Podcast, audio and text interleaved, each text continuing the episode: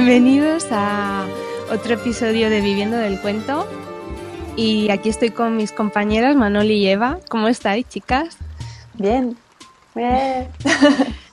que precisamente hoy vamos a entrevistar a, Eva y la vamos a someter a nuestra ronda relámpago.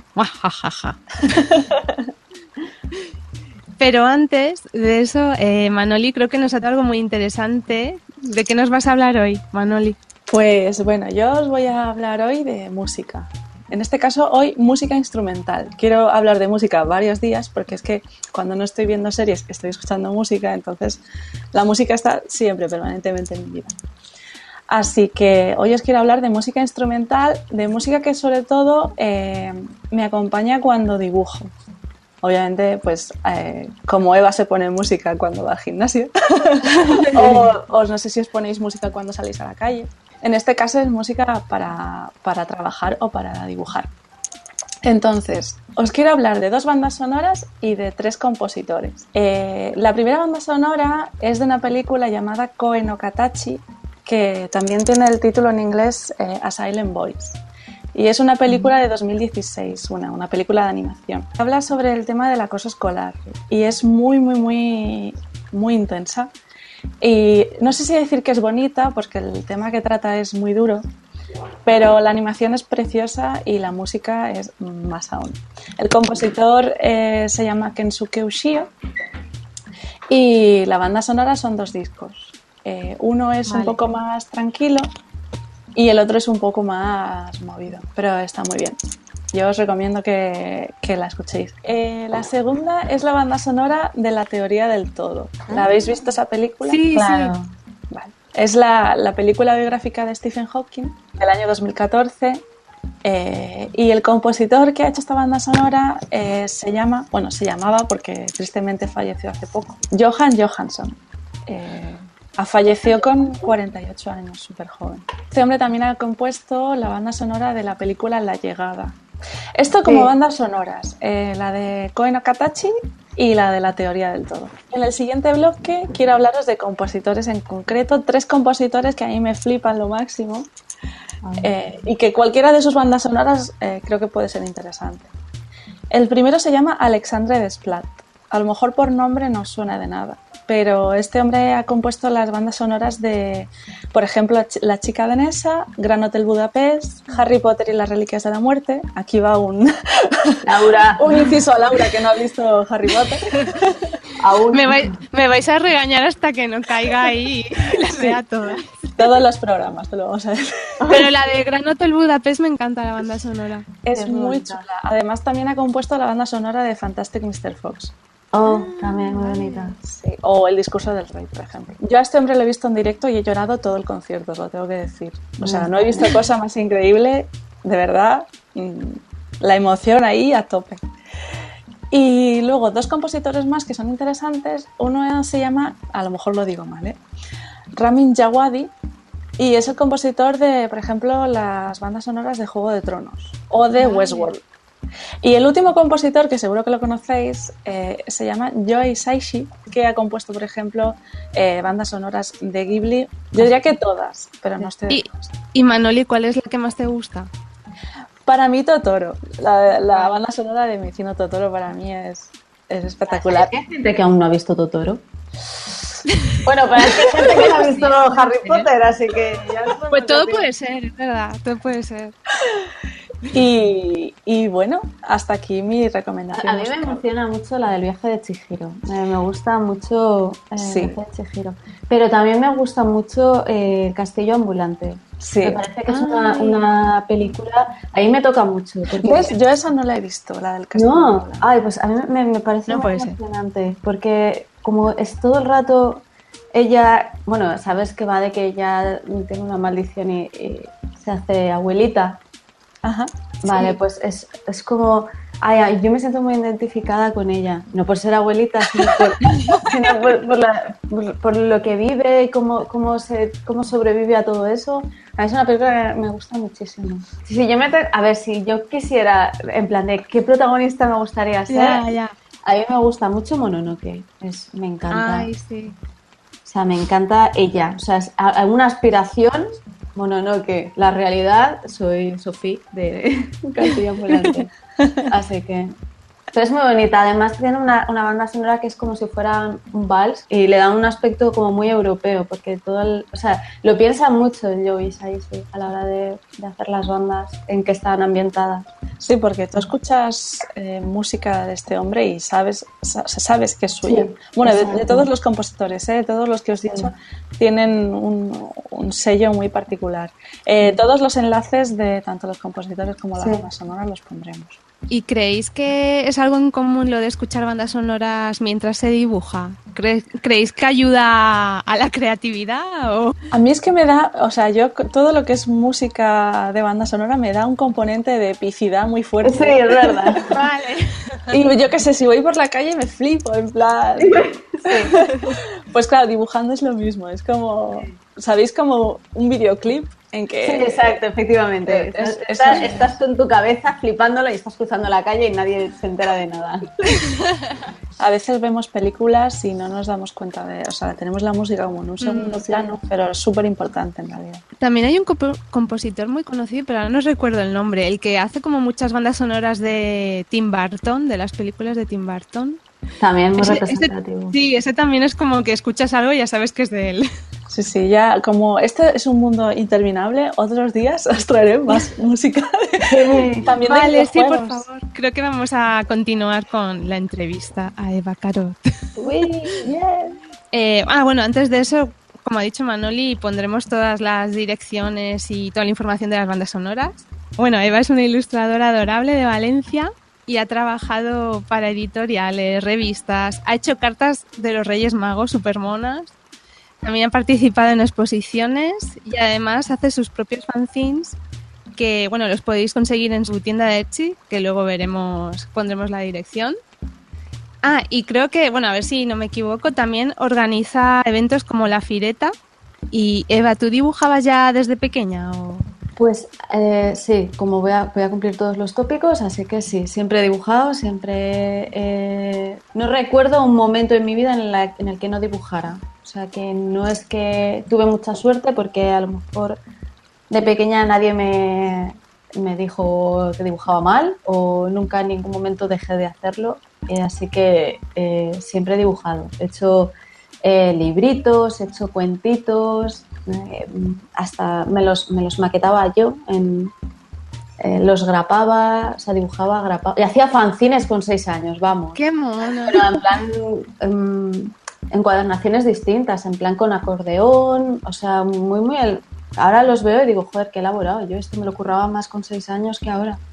¿Y, los tienes todos guardados? Todos, todos creo que no, porque a mí me parece que, que, hacía más. Pero bueno, también es verdad que tenía, yo iba a un colegio de monjas y tenía una profesora muy guay que nos motivaba a, escribir mucho. Entonces hacía, yo era una niña muy sensible y muy creativa y hacía historias y, poesías de, piratas y de cómo llovía y de... Era, todo... y era muy moña, la verdad. Pero eso, eso es muy guay, Eva, tener... era, yo muy, la verdad es que sí, era muy creativa, muy mucho de pequeña. Y hacía eso, mucho librito. Y nada, y eso, pero realmente me gustaba más dibujar las historias que, escribirlas. Escribirlas me costaba un poquito más. Pero toda esta vena artística eh, eh, viene de, alguien de tu familia o ya la llevabas tú dentro? Pues la, verdad es que no sabría qué decirte. Mi madre sí que pintaba hace muchos años en óleo. Ahora ella es administrativa y nunca se dedicó a la pintura así profesional pero pintaba cuadros. Y mi yayo era jardinero municipal de aquí de Valencia. Entonces, no, no creo yo que sean los genes, pero sí creo que ver tantas plantas en mi casa y, y que mi madre mm, esperara al fin de semana para, para pintar y todo. Mm. O sea, que había ahí una sensibilidad ya. Bueno, lo veía, no sé, me parecía normal. Luego mm. me, descubrí que la demás gente en su casa no hacía eso, pero yo pensaba que sí que era algo muy habitual, que la gente... Tu carrera, bueno, tu carrera, tu recorrido en tus estudios y tal, ¿está relacionado con la ilustración? Porque me acuerdo que nos contaste en, un poco en privado de que te metiste a ciencias. Bueno, a ver si nos puedes contar un poquito. A ver, yo parto de la base en el que nunca he tenido, como nunca he sabido que la ilustración era una profesión, nunca la he tenido pero por, qué nos pasa esto a, todas? no, lo sé, pero te juro que no, lo entendía. Yo de pequeña quería ser astronauta. Es lo que quería ser. Eh, vivía en un ático y en verano me salía a la terraza, pues no sé, con 10 años, y con una eh, linterna hacía señales al cielo por las noches para que vinieran los extraterrestres a por nosotras. me encantaba. Yo Pero si puede ser mamona. Te lo juro, me encantaba. Y además tenía un libro súper grande de una enciclopedia que se llamaba Cosmos, un libro azul enorme que había muchos tomos y a mí me encantaba el del universo. Y me, me aprendía ya todas las constelaciones, en plan, pues, preparándome para la vida con, no sé, nueve años o algo así. Quería ser astronauta. Eh, y además en mi cabeza todo estaba súper mezclado y tenía todo el sentido, porque además veía Sailor Moon. Entonces, Sailor Moon eh, sabéis que tiene mucha connotación de constelaciones, universo, Marte, Júpiter. Y, bueno, para mí era todo mm, clarísimo, todo estaba conectado. Y además me gustaba mucho la mitología griega. Lo que pasa es que como era muy mala estudiante, porque yo tenía muchas ganas, pero de ser astronauta, pero muy pocas de, de, estudiar para serlo. En el instituto al que fui no me quisieron pasar a selectivo porque decían que les bajaba la nota. Y sí, no me dejaron hacer selectivo. De hecho, el, el, jefe de estudios me hizo un poco así de chantaje, en plan de te apruebo las dos que te quedan para que no tengas que repetir code, porque yo estudié code, eh, siempre y cuando no te presentes a selectivo. Era matemáticas y lengua, o sea, imaginaros, o sea, ¿hacia dónde tiro? O sea, con, los dos extremos más extremos de... no sabía qué estudiar, entonces dije, bueno, vale, va, pues no me presento. Y no me presenté a selectivo por, por eso, no, no tenía nota de selectivo y mi vida iba abocada a fracaso. Porque yo quería eh, estudiar Bellas Artes. Eh, nos llevaron en COU eh, a una, no sé si lo hacen en todas partes, como una especie de excursión a distintas universidades que tú puedes ver lo que hacen lo que hacen ahí. Fuimos a Bellas Artes y a mí me gustó. El, había un tipo eh, con una sierra mecánica cortando trozos de, un trozo de, mármol y yo dije, voilà, esto, esto es alucinante, me encanta. tú dijiste, esto es lo mío. No, no sé si era lo mío, pero me pareció súper divertido. Pero claro, no hice selectivo, no puedo entrar a, Bellas Artes. Así que lo que hice fue, me metí en un ciclo de grado medio que solo necesitaba scope de diseño. Y ahí fue diseño, y estudié diseño gráfico, que me explicaron en su día que era como Bellas Artes pero con ordenador. Y dije, bueno, vale, va, pues compro porque si no puedo ser astronauta, eh, seré hacker, que era mi siguiente profesión. Bueno, tú eras una niña muy adelantada a tu tiempo, he de decir. ¿eh? Sí, bueno, eso es porque había visto la película Hackers donde salía Angelina Jolie. Y, he, de, decir que esa peli me encanta, pero me fascina que todo es como muy dinámico. Yo creo que la vida del hacker debe ser más aburrida que. Pero, pero Laura, si encienden los portátiles, es en plan, ¡buah! Vamos a hackear cosas. Y está en verde y en negro. Y, y, yo quería ser hacker también y me molaba mucho. Eso ya era, ya era más mayor, ya era como 10 16, 17 años, pues eh, lo de astronauta ya lo habíamos dado por vencido porque sacaba todo deficientes y muy deficientes. Solo aprobaba educación física y ciencias. Nadie esperaba que yo fuera científica en nada, así que, pues, ¿por qué no hacker? y quería ser hacker. Y ahí fue cuando dije, bueno, pues diseño está bien, ¿no? Tengo ordenador, siempre puedo hackear el Pentágono más adelante y mientras voy haciendo, voy estudiando diseño. Pero no tenía ni idea. Estudié Barreira del ciclo medio, eran dos años más el proyecto final, que hice el fondo de un videojuego, o sea, fondos para videojuegos, y en la escuela hice los tres años, que ya ciclo superior, más el proyecto final que hice ya un cuento. Ella parece ya que iba, iba tirando con 23, 24 años, ya empezaba a hacer lo que tenía que hacer. 24 o más, vamos. O sea, creo que al final eran 7 años de diseño gráfico. o sea, que tú, tú estudiaste diseño, pero ya con ese proyecto ya apuntaba que estaba ahí el mundo de la ilustración que asomaba Sí, claro, además es que todos los proyectos que yo hacía eran con dibujos. O sea, mm, había que hacer carteles y yo dibujos, había que hacer no sé qué, yo todo, ya todo en, la escuela, en la EASD, en la Escuela de Arte Superior de Diseño de Valencia, ya lo hice, yo la metía todo dibujo. Pues eso te, eso te quería preguntar un poco, que estos conocimientos de los diversos estudios que hiciste y sobre todo del diseño, ¿te han ayudado en tus ilustraciones? O sea, ¿lo aplicas en la maquetación o en...? A ver, en, eh, verdad, eh, no. O sea, en verdad, no quiero decir. Pero no, no, perdona, no de manera consciente o... Yo, creo que no de manera consciente, porque sí que es verdad que, hombre, a ver, teoría del color, de los espacios, de composición, eh, sí que me parece que sí que lo aplico. El tema de tipografía me encantaba, la, o sea, sacaba muy buena nota en tipografía, en maquetar textos y, me, gustaba muchísimo. Pero, por ejemplo, todo el tema de narrativa de ilustración no tengo ni idea. No, técnicas de ilustración prácticamente no tengo ni idea. O sea, sí que siento muchas veces la, falta de formación. Porque además eh, sí que es verdad que tengo influencia del diseño gráfico, pero a veces hasta de manera muy negativa, porque muchas veces hago ilustraciones como si fueran carteles y no tienen una, una, una narración en lo que trato de explicar. Así que eres como muy autodidacta, aunque creo que todas las ilustradoras es como que seguimos siempre aprendiendo cosas nuevas, no terminas nunca de, de, acabar tu formación, siempre hay algo nuevo que aprender, ¿no? Sí, sí, claro, a ver, siempre hay algo nuevo, pero sí que es verdad que yo no recomendaría esta ruta de estudios, para nada. Para dibujar, para ser ilustradora, no. Después del ciclo medio de Barreira tendría que haberme metido en ciclo de formativo de ilustración seguro. Hubiera aprendido muchísimo más. Ahora en Valencia, por ejemplo, está la ESAT, que ofrecen ciclos de esto y creo que tendría que ser un poquito más valiente en, en mis capacidades para meterme ahí. O sea, no lo recomiendo. A ver, si quieres hacer diseño gráfico, maravilloso, o sea, siete años, muy bien pero para hacer ilustración no te sirve, necesitas ilustración. Ya. Hombre, yo de verdad, Eva, te puedo decir que de los dos años que hice ilustración aprendí quizá un 10% de lo que realmente eh, luego he aplicado a, mundo profesional. Quiero decir, todo lo que has aprendido tú una vez que has salido de la escuela y, has hecho prueba y error, como estabas diciendo, eh, creo que ha sido mucho más eh, mucho más valioso que lo que quizá te habrían enseñado en ilustración. Sí, estoy totalmente de acuerdo con lo que dice Manoli. Mi caso es, que como, como no he dado nada, sí que, o sea, siempre se nota un poquito de desventaja. O sea, que yo misma me lo noto un poco como, como un poquito de desventaja por eso. ¿Sí, ¿tú crees? Sí, de hecho, Laura, sigo la siguiente con la siguiente pregunta que me vas a hacer, que la intuyo, y es que sí.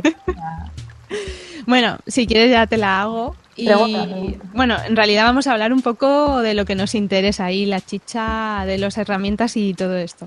Y quería preguntarte cuál es tu metodología de trabajo, qué herramientas usas y si usas ordenador, qué programas ahí, el cotilleo. Uso de, para dibujar sobre todo lápices de policromos y acuarelas, que yo soy muy fan de Sminke, pero también uso las, eh, las Kuretake, que son un poco más opacas. Entonces, como veo ahí que tengo como esa, esa carencia de, formación por ese lado, de técnicas, de saber hacer cosas, eh, bueno, y luego retoco con Photoshop. Eh, así que sí que le doy mucha vuelta a, todo lo que hago. ¿Cuáles son los pasos que tú sigues para, crear una ilustración? Claro, sí, si es para un cliente no mm, hago lo que me dicen, porque esa es otra cosa que creo que es lo único bueno que he aprendido que me llevo siempre conmigo con diseño gráfico. Y es que en diseño gráfico sabemos, tenemos muy claro que no somos artistas, que somos diseñadores. Entonces somos creadores, pero no artistas. Y esto te lo repiten un montón de veces. No somos pintores, no, no, no somos artistas. Entonces, eh, la crítica a esto no me gusta, cámbialo. No, mm, a nivel personal no lo notamos, porque aprendemos muy bien a diferenciar entre lo personal y el producto. Entonces, esa parte, yo por ejemplo no me siento normalmente ofendida cuando a alguien o un cliente no le gusta lo que hago, porque es, eh, vamos a ver, en parte ha sido construcción entre ambos. Forma parte del proceso. Tú me, tú me pides que haga esto normalmente porque no sabes hacerlo tú y entonces pues te lo hago. Pero es quizá la, parte mejor, la de no tomárselo nunca nada como algo personal. esa gente que te está diciendo esto no, no, te odia a ti. lo que pasa es que no le gusta esto. Porque es eso, es una, una forma mucho más práctica de pensar de que tratamos de solucionar problemas de comunicación. Entonces, eh, yo creo que tengo la mente muy de diseño gráfico y por eso muchas veces me cuesta, por otros lados, pues ser más, más artista.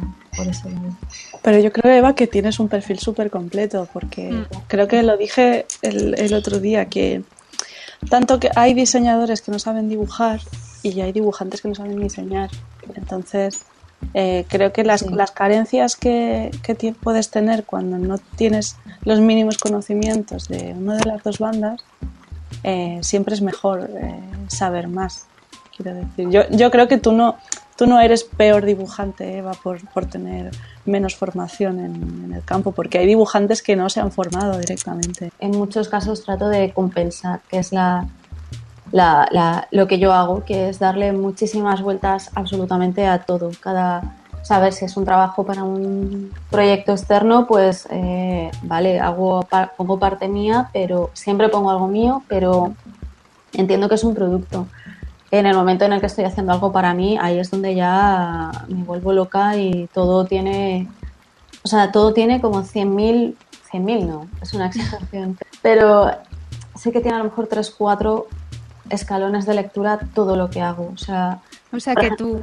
Ah, perdón, perdón, dime. No, no, no, dime, dime. No, simplemente que entonces tu proceso tiene mucho de reflexión, ¿no? ¿Y crees que este estilo, bueno, tu estilo vendría definido por este proceso de, de mucho reflexionar el trabajo y tal, o por algo más? Para mí sí. O sea, para mí mi estilo es que le doy mucha la coco. O sea, llega un punto, por ejemplo, mira, el Inktober del año pasado eh, eran 31 ilustraciones de cosas raras, de, personajes raros. Elegí 31 palabras de que tienen un significado real. Hay un personajito que uso mucho porque a mí esto de los multiuniversos, o sea, microuniversos, me, ya os he dicho que me gustan. Entonces tengo algunos personajes que suelo colocar en todas partes o en las partes a las que considero que hay que ponerlas.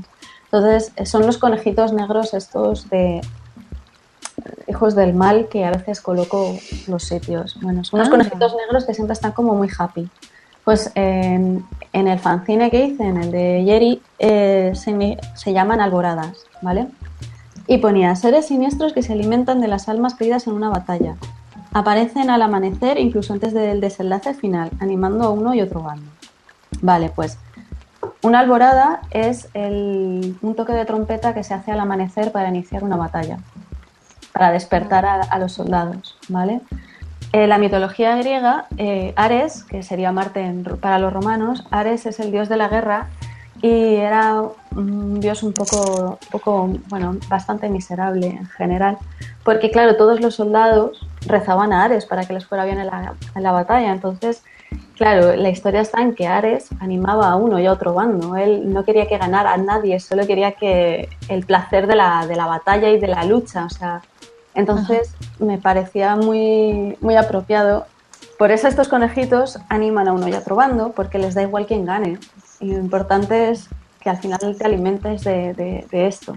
Y se llaman alboradas y me hacía... Mm, me parecía el siguiente giro ya que fueran conejitos como adorables con caras siempre súper happy e incluso esta, esta sensación de no, o sea, de alegría, pero un poco inexpresiva. Esa, ese me gusta mucho. O sea, por eso me gusta mucho este, este imaginario, o como se llame, de, de Yeri, que es como es ese punto en el que en el que algo empieza a ser como un poquito rarito.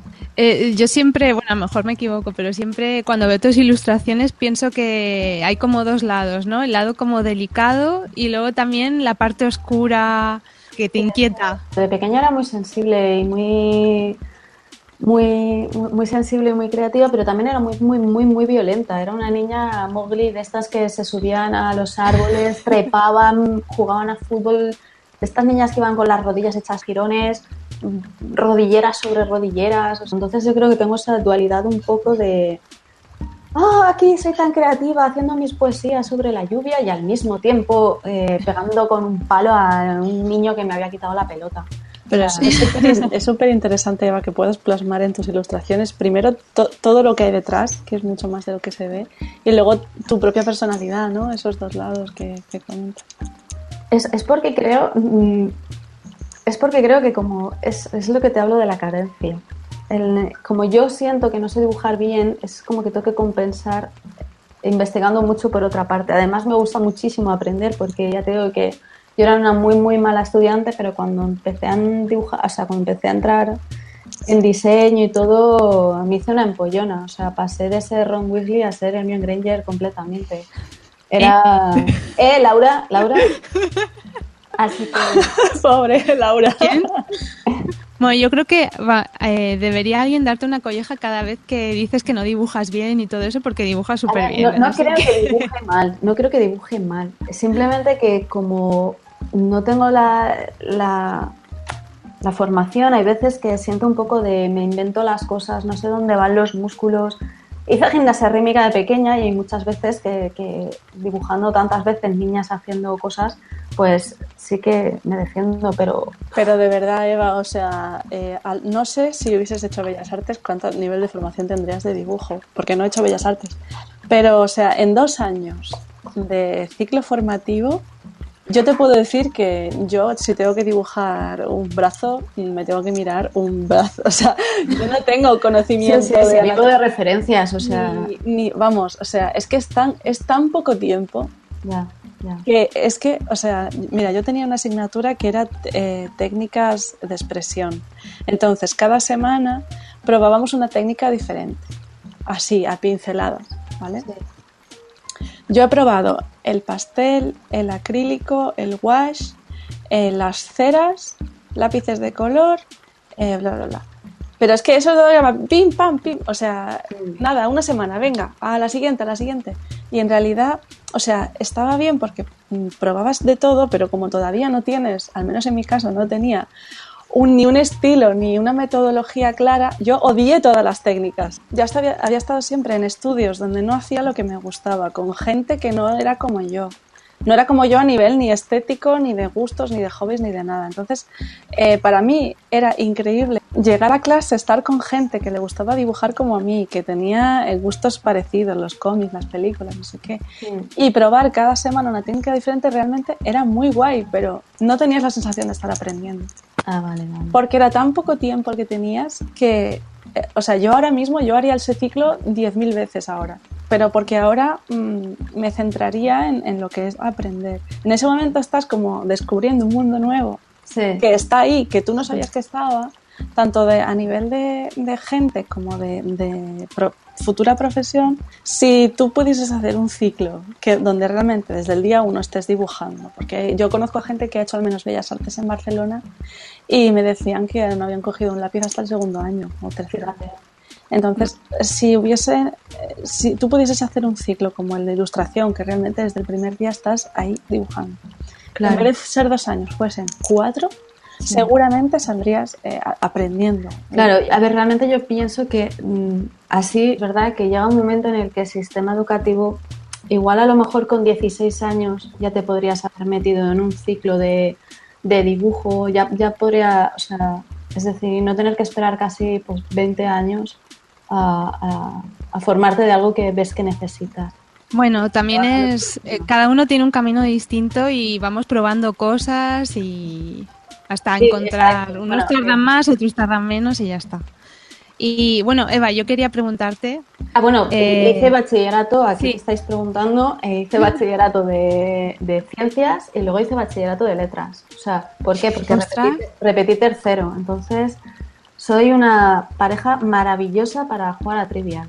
O sea, aquí lo dejo. Es una pasada la cantidad de datos innecesarios que pero, pero, yo creo, aunque tú digas que no, yo creo que al final, aunque no nos demos cuenta, son, son cosas, son conocimientos que seguro que en algún momento claro, los pues aplicamos. Claro, pues imagínate cómo hago los intovers o cómo hago cualquier cosa, porque todo es aplicar eh, años y años de conocimientos no sirven para nada más que para saber qué es eh, ciertos dioses, para saber cuatro cosas y, todo lo que sé lo aplico. Esa es la, historia. Que como me siento ahí con carencia de, dibujo, pues digo, ya está. O sea, meto aquí descargo todo el friquismo de todas las tonterías que me sé.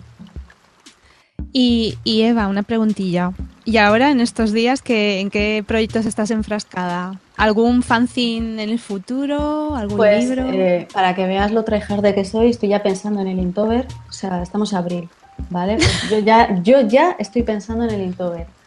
Y, pensando es escribiendo. O sea, aquí la gente no nos ve, pero yo ya tengo una carpeta entera de información. O sea, no con deciros esto. Profesional del Inktober. O sea, no es que soy la profesional de meterme en movidas de estas. Me encanta. ¿Y, dirías que, que, por ejemplo, el Inktober es uno de los proyectos que más disfrutas? Buah, con diferencia, porque además eh, es tinta china. Yo, yo sí que di plumilla y tinta china en Barreira, Intoveres, mm, en plan puedo hacer lo que me dé la gana sin que nadie me diga si es bonito o no es feo. Es como el consentimiento hasta que sabemos que el Intover va a ser un poco Tim Burton oscuro y todo el mundo lo acepta y nadie es como, jo tía, vives anclada en los 16 años y es como, sí, exacto, eso es donde vivo. y es que tengo 16 años toda mi vida. O sea, Así que sí, sí. Y bueno, y este Inktober ya veremos, pero creo que voy a poder terminar algo que llevo empezando desde hace dos años para que veáis el nivel. El no amor entre una niña y un lobo. Pero ah, claro, obviamente ya sabéis que nada es lo que parece, que nada va a ser así y que nada de nada. Hay otra cosa donde esta mesa con mucha referencia que igual os puede servir para construir los personajes, porque yo dibujarlos me cuesta mucho, pero construirlos a nivel personalidad me resulta muy útil el sistema de, de ¿cómo se llama? Como el sistema de moralidad de Dungeons and Dragons. Esto de que si eres eh, neutral, ¿sabéis lo que es? Yo no. A ver. Yo solo eh, conozco los dibujos. No, no, no son dragones y mazmorras. Dragones y mazmorras no. Vamos a ver, cuando tienes, eh, tienes dos ejes, un eje por arriba es el eje ético y a la izquierda el eje moral, ¿vale? Entonces, ¿esto para qué sirve? Eh, bueno, sirve para crear personajes en el... cuando juegas a rol. Yo no he jugado a rol, bueno, he, jugado a WoW, pero no, no tengo nada que ver. Entonces, es una forma para poner personalidad a tus personajes. Eso es como los test estos de personalidad que te dicen, eres no sé qué, no sé cuánto, no sé qué, son como dos componentes eh, sí, O sea, yo te digo, eh, a mí me sirve mucho para, fabricar personajes, porque te definen muy bien la personalidad que, la personalidad que va a llevar tu personaje durante todo el rato. Entonces, eh, es coherente todo el rato. O sea, aunque sea para una, una cosa muy, muy normal, muy no me, tal como lo pintas me parece súper útil porque al final uno empieza a divagar pensando en cómo será el personaje y no claro, Lo importante es que no, no siempre estés proyectando lo que tú eres en el personaje, sino construir personajes a lo mejor que sean externos a ti y dices, bueno, vamos a ver, estoy dibujando un villano, estoy dibujando un bicho, estoy dibujando un algo, cómo actuaría, cómo lo que sea. Y encima estos cuadros están en el rol, están muy, muy, muy desarrollados, te pueden dar un montón de, de información. Y Eva, ya para ir acabando, eh, últimamente has descubierto algo así que te llame la atención relacionado con la ilustración que puedas compartir. Pues eh, dos cosas, y todas gracias a Manoli. Eh, la web Arte Miranda, que es maravillosa, que es genial, artemiranda.es. Creo que son de Salamanca. Son muy guays, me gustan mucho. Y la segunda cosa que también me descubrió Manoli es el papel Canson Bristol que es también muy guay, que es satinado, finito, finito, finito y tiene creo que son 180 gramos y vienen en blogs de 50 hojas. Y, en, arte, en arte mirando. ¿Qué, qué, qué, Que es súper económico, eso es importante. Sí, sí es, está muy bien. Y con los policromos funciona muy bien. Y en arte Miranda está a 6 euros y algo. Y en, y en, Amazon está a 10. Yo aquí lo dejo porque yo soy muy pobre y estas cosas. Quiero decir que ese papel lo uso mucho para los rotuladores, no sé si se debe. Bueno, y ahora ya para acabar, unas preguntas así maliciosas. que va a ser la ronda esta relámpago. ¿Estás preparada, Eva? ¿Portaminas o lápiz? Me gustan muchísimo los portaminas. Eh, uso Kuro Toga y me siento como un ninja con mi espada, me encanta, pero últimamente en estos últimos cuatro meses estoy usando muchísimos lápices normales. ¿Grano grueso, grano fino o satinado? También satinado. ¿Madrugadora o trasnochadora? Pues eh, soy muy trasnochadora, soy de las que empiezan a dibujar a las 7 de la tarde, porque por las mañanas me, bueno, soy, tengo un déficit de atención muy importante. ¿Café o té? Pues también té. El café me gusta mucho, como sabe, pero no me gusta nada que me ponga como una moto. O sea, soy insufrible con café. La quinta, ¿coworking o home alone? Home alone, forever and ever. ¿Netflix o Spotify? Pues Spotify o podcast. Cosas con sonido. Porque qué es eso, con imágenes me, me despisto mucho. ¿Pinceles recargables de agua o no? Pues los tradicionales. Los recargables, ya os dije, me dan mucho asco, no sé usarlos. pero ¿por qué te dan asco? Porque no sé usarlos, es como, pero qué poco control se tiene sobre esto, o sea, asco. la cantidad de agua que puedan coger, o sea, Buah, me, me ponen súper nervioso, no controlo nada y a mí me gusta controloarlo todo en este mundo. Así que... Eh... Yo por eso tengo siempre un trapito al lado. Y entonces... Sí, sí, sí, trapito, papelito, lo que tú quieras. no, no, no, no me hago con ellos. ¿Videojuegos o no videojuegos? Pues sí, claro, videojuegos también, para siempre. Yo soy, nunca he tenido Play, yo siempre he tenido Nintendo. Tenemos la Switch, y, pero donde más he jugado ha sido en, el Mac, eh, que juego a WoW y a y al Civilization, que me gustan también los juegos mucho de estrategia. Tienes un bagaje de videojuegos. Sí, a ver si las de todas gamers nos empiezan a repartir aquí también carnes de, de, jugadoras. No, pero sí, me gusta mucho jugar y me gusta mucho las que son aventuras gráficas de pensar, porque yo no soy, yo soy la chica, la eterna, como en, no Spider-Man, soy la chica de la silla, soy la del copiloto, soy la que te dice salta por aquí, haz esto, haz lo otro. Yo no soy muy hábil ni muy ágil jugando, de ahí que solo fuera DPS en el juego, nunca ha sido una función más importante que hacer daño, pero sí que sí que me gustan los juegos de pensar, por eso el me gustan mucho, estrategia y aventuras gráficas. Bueno, la siguiente, ¿eres más de Mac o de PC? Pues este es mi tercer Mac, así que sí, eh, llevo dejé atrás lo de ser hacker y, y me hice, me hice persona con Mac. O sea que sí, es mi tercer Mac. Y la última ya, si fueras un mutante, ¿qué poder te gustaría tener? Pues, eh, sabe que para trabajar me encantaría no tener que reaprender cosas. O sea, yo estudio mucho, aprendo muchas cosas y no me odia, o sea, odio tener que volver a aprender o recordar cosas de cómo se dibujaba esto o cómo era eh, esta técnica o cómo era este material o cómo se utilizaban este papel o, o, simplemente información. Me gustaría que los humanos pudiéramos, una vez aprendido, mm, lo mantuviéramos en la cabeza para siempre. O sea, si he aprendido a hacer, yo qué sé, algo, no tenga que estar buscando otra vez información, la receta o en un vídeo de YouTube de cómo se hacía tal cosa. Bueno, pues es un poder muy, sería un poder muy útil, la verdad. Sí, para la vida en general. Poder, poder no tener que recordar, o sea, reaprender cosas, me encantaría. O sea, que una vez que hayas aprendido a hacer, yo qué sé, algo, eh, si tienes la capacidad para hacerlo, eh, lo hagas. Y punto. Y ya está. Se acabó, como los robots, como las máquinas. Pues Eva, ya estaría la entrevista. Muchas gracias. Creo que hemos aprendido un montón con todo lo que nos has explicado.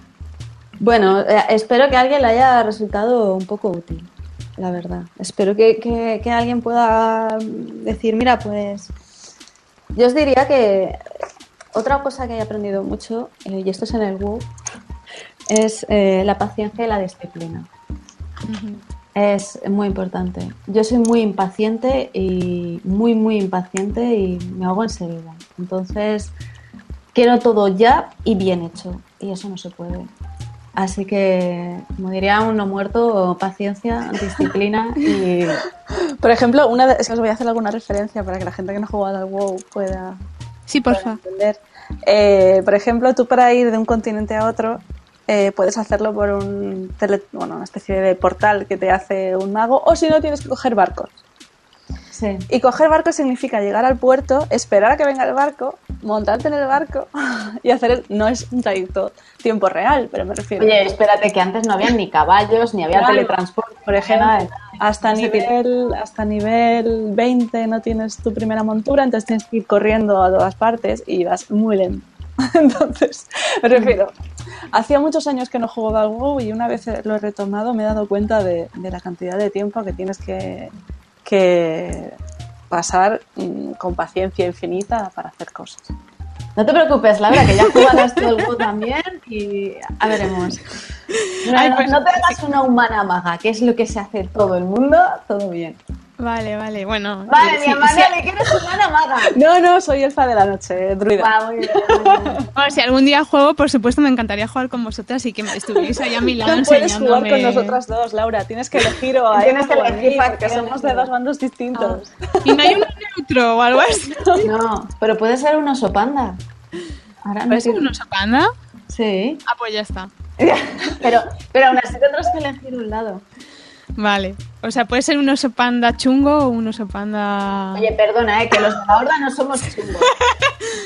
Los de la horda somos feos, pero no chungos. Porque es que, que, es que, suena que, como... nos ponen alguna cosa bonita. Es que siempre parece que nos tiran basura y de ahí nos hacen los, las armaduras. Las ciudades son una puta mierda. Todo, todo está hecho asqueroso. Es, lo más bonito del juego es Ventormenta, me parece muy bonito. Pues que sepáis que, bueno, lo de Blizzard está aquí cerca de donde yo vivo, así que si queréis venir un día a quejaros... Sí, ¿Lo de Blizzard qué es? ¿El señor Blizzard tiene ahí la casa o...? Eh, bueno, el donde se diseñan los juegos y estas cosas. Sí, creo que alguna vez habían puesto ofertas de trabajo para ser Game Master de... Así que nada, cuando vengáis nos vamos todas a quejar. Por favor, sí, pero disfrazadas. Tenemos que ir. Yo de panda. De cosplay. Bueno, yo quisiera agradecer a Eva por haber, habernos abierto un poco una ventanita a su universo interior. Ya sabéis un poco más lo sensible y violenta que soy al mismo tiempo. y esperamos que nuestros oyentes vuelvan otra vez a, a nuestro programa para que escuchen nuestro siguiente episodio. Y nada, que muchas gracias por estar ahí y nos vemos en el siguiente episodio de Viviendo del Cuento.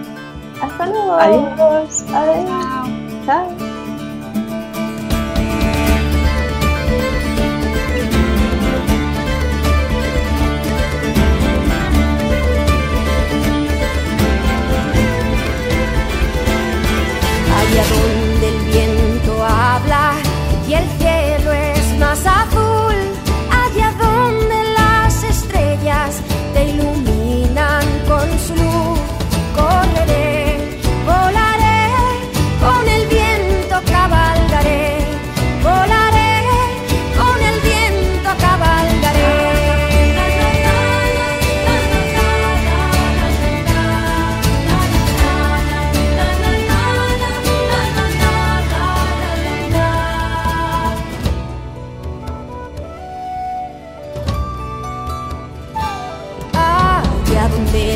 que esconde, secretos que nunca sabrás.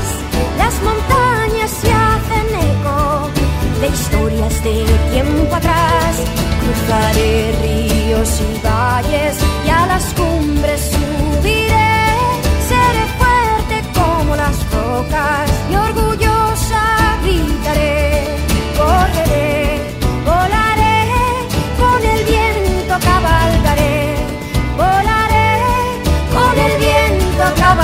everybody.